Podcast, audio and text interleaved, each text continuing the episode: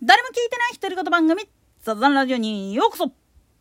さて、クリスマスケーキが、まあ、高島屋で注文したやつがぐちゃったっていう問題なんだけれども、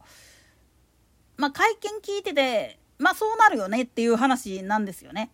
おいらから言わせると。もっと言ったら、おいら自身、まあ、独身だった頃は、そういう物流関係の倉庫番やってた人間であるがゆえにここら辺の闇っていうか裏事情っていうのはなきにしもあらずで知ってるっちゃ知ってるんですよね。なんでやねん。ただしあくまでも今から20年くらい前っていう前提でちょっとお話しさせてもらうんだけれどもまあ普通の人だったらちゃんとまあヤマト運輸が配送してるんだからちゃんとした倉庫でやってるよねっていうふうに思われがちだけどあんなところですら実は関連企業とかに頼んで冷凍庫とかを専門的に扱っているそういう倉庫とかに集荷とかを頼んだ上で発送してるっていうのが現実でありまたいわゆる、まあ、各都道府県ごとにあるベースって呼ばれる大型集積場があるんだけれどもここでの取り扱いっていうのもまあおいらの経験上から言わせてもらうと場所によってはちょっと待てっていう感じのところもあるんですよ。なんでやねん。まあおいらの経験からしてだからまあスーパーマーケットの裏事情を言わせてもらうと特にこの歳末商戦の場合は信じられんようなものが屋外で仕分けされることがあるんですよ。なんでやねん。ただこれは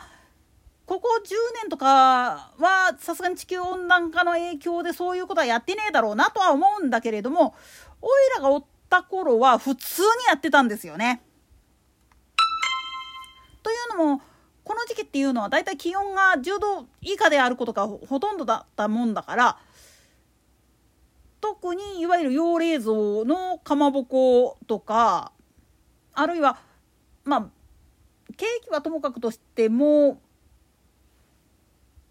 いわゆるパウチのチルド商品まあいわゆる藤子のお豆さんだとか丸柳のパウチ入りのおこぼであったりだとかっていうのが普通に外で仕分けされてたんですよね。なんでやねん。というのもさっきも言ったけれどもその気温が低いっていうことを利用してでかつ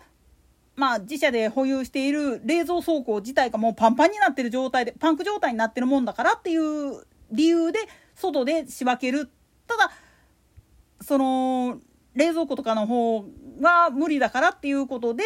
まあ言ってみると本来だったら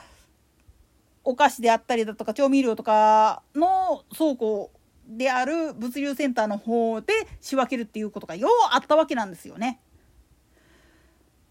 まあ、要するに本来だったら冷蔵庫冷凍庫の場所で仕分けをしてでトラックも本来だったら鮮魚用青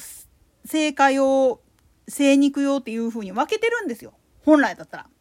ところがこういう風な状況になってしまうとほんまに歳末商戦で集荷出荷の量が増えてしまうともうトラック自身もパンクしてしまうんですよね。その物流量に対して台数が足らんっていう状態になってそうなっちゃうと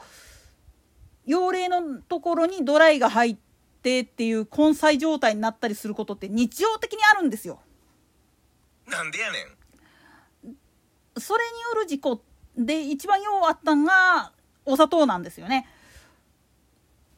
積み込む時にも必ず運転手あるいは仕分け担当の人間に対しては香りのきついものとお砂糖は絶対分けろよっていうふうに言ってるにもかかわらず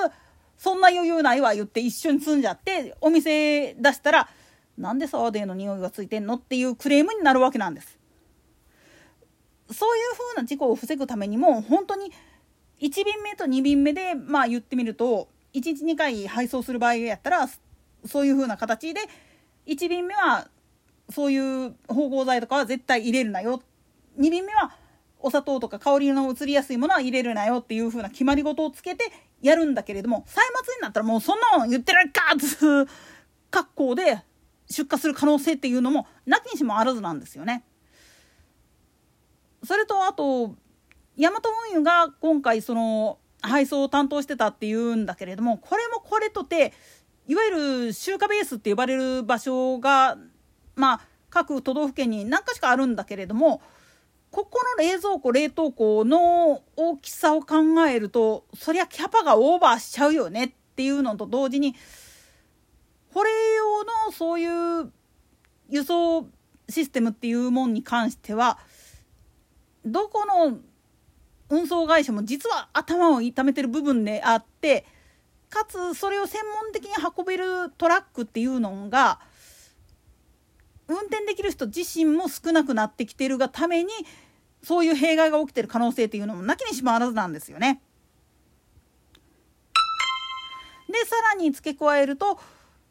もういわゆるそういう大型トラックで遠距離で運ぶのはやめましょうねみたいな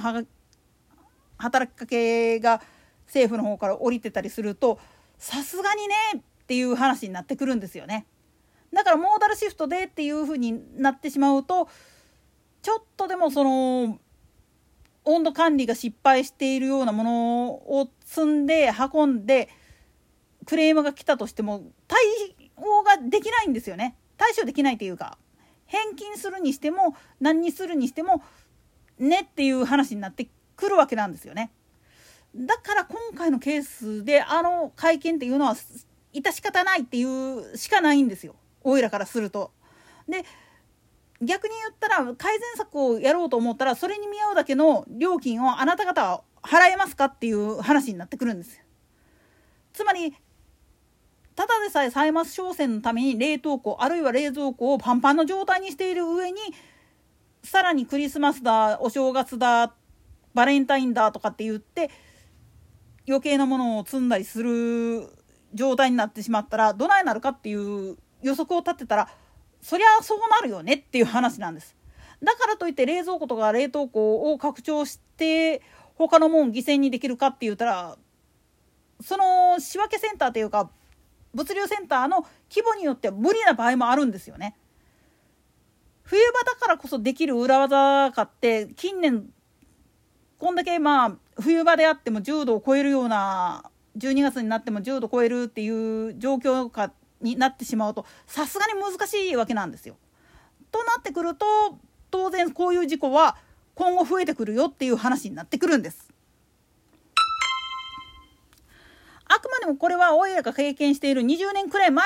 までのお話を参考にしてくれっていう程度の部分なんだけれどもぶっちゃけなんで言ってしまうと本当にこれからをこの状態がずっと続くよっていうことだけはちょっと頭の片隅に入れといてほしいんですよね。なんでやねんいわゆる配送業に携わる人材が不足しているで募集をかけてるけれどもあまりにも重労働すぎるのとでその課せられているノルマっていうかその仕事内容っていうのが賃金に見合ってないっていうのが現状なんですよね。だから求人募集かけたとしても来ないし持ってるとしてもオートマ限定の免許しかないから今配送業者が求めているいわゆるマニュアルが運転できる人っていうのがおらんくてそのトラックの入れ替えをしたくっても体力がないからつうことで廃業するっていうところが増えてきてるんですよね。だからここんとこねそういう意味ではその自動運転だのどうの方モーダルシフトだのとかって言ってるけれども根本的な問題を言ってしまうともうほんと20年30年くらい前から言われていたことが今頃騒ぎ出してるからあのさあっていう感じなんですよねおいらから見ると。もうだいぶ前から言われてることだよ。それを自分たちが人材いくらでもいるし底辺のやつらの仕事だからっつってほっぽり出しとった結果今一番しんどい思いをしてるのは自分たちやでっていう話になってくるんです。だからまあ今回のケーキに関してはおそらくだけれどもワンチャンあるとしたらヤマト運輸にヤマト運輸の集集荷センターに入るまでの間のところへんもっと言ったら工場から集荷場所までの輸送のところで常温保存してた可能性っていうのをなきにしもあらずじゃないかなっていうふうに予測ができるんですよね。と同時にそこまでまあ言ってみるとトラックとかが不足してるんだってまたそういう専門的にできる運転手自体も減ってきてるんだっていうことをちょっと頭の片隅に入れといてほしいんですよね。業界を叩く前にその人材が減っている最大の原因は何なのかっていうのが分かっていないとこの問題っていうのはなかなか解決しないんですよね。といったところで今回はここまで。それでは次回の更新まで。ごきげんよう。